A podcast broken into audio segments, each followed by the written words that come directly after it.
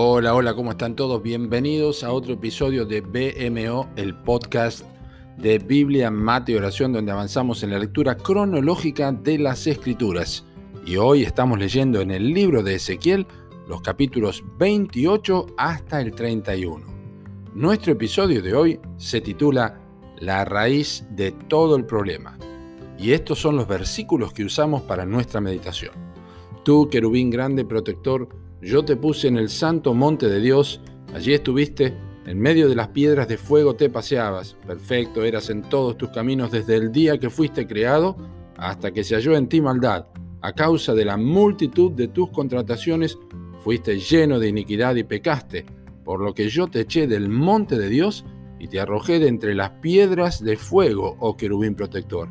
Se enalteció tu corazón a causa de tu hermosura,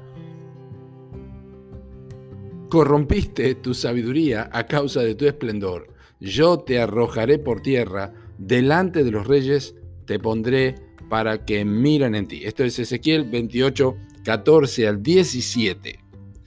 En el contexto de las profecías de Ezequiel contra las naciones vecinas de Israel y el juicio que vendría por medio de la espada de Nabucodonosor, rey de Babilonia, Tiro también se hallaba incluida en el plan de Dios.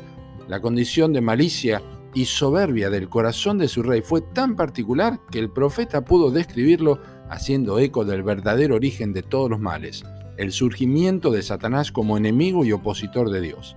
Si bien hay diferentes opiniones sobre todo lo que involucran estos versículos dentro del contexto el del capítulo 28 de Ezequiel, no hay lugar a dudas que retratan perfectamente al diablo, ya que ningún rey es llamado querubín en la escritura todo el fatídico desenlace en la historia de Satanás puede ser resumido por medio de las palabras que muestran en este pasaje su naturaleza diabólica, enaltecimiento, corrupción, lleno de iniquidad y pecado, el desarrollo posterior de su conducta y las estrategias a lo largo de todos los siglos encuentran en esta sección de la Biblia toda su explicación al detalle.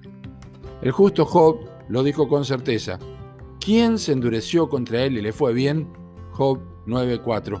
Así fue también en esta criatura, con esta criatura de Dios, privilegiada por encima de cualquier cosa eh, de sus creaciones angélicas. Pero su particular hermosura enalteció su corazón y corrompió la sabiduría que le había sido dada. No hace falta buscar respuestas en otros lados a la condición del corazón del hombre, quien, cediendo a Satanás sus derechos y rindiéndole honra en Adán como cabeza federal de toda la humanidad, mantiene su enemistad con Dios hasta el día de hoy.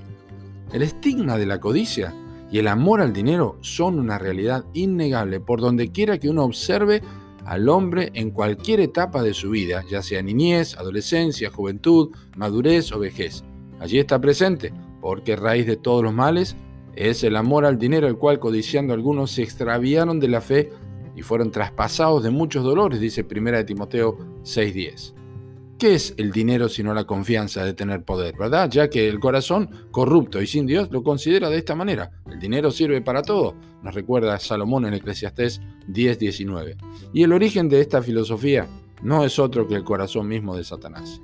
Es una buena oportunidad entonces para examinar el corazón por medio de la declaración que Jesús hizo a los judíos desde su tiempo cuando les dijo, vosotros sois de vuestro padre el diablo y los deseos de vuestro padre queréis hacer, dice Juan 8:44.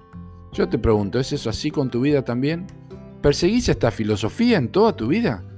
Escucha, solamente Jesucristo puede transformar un corazón así y hacerlo como el suyo, pues Él dijo, aprended de mí que soy manso y humilde de corazón, y hallaréis descanso para vuestras almas. Nos recuerda Jesús en Mateo capítulo 11, versículo 29. Que Dios te bendiga.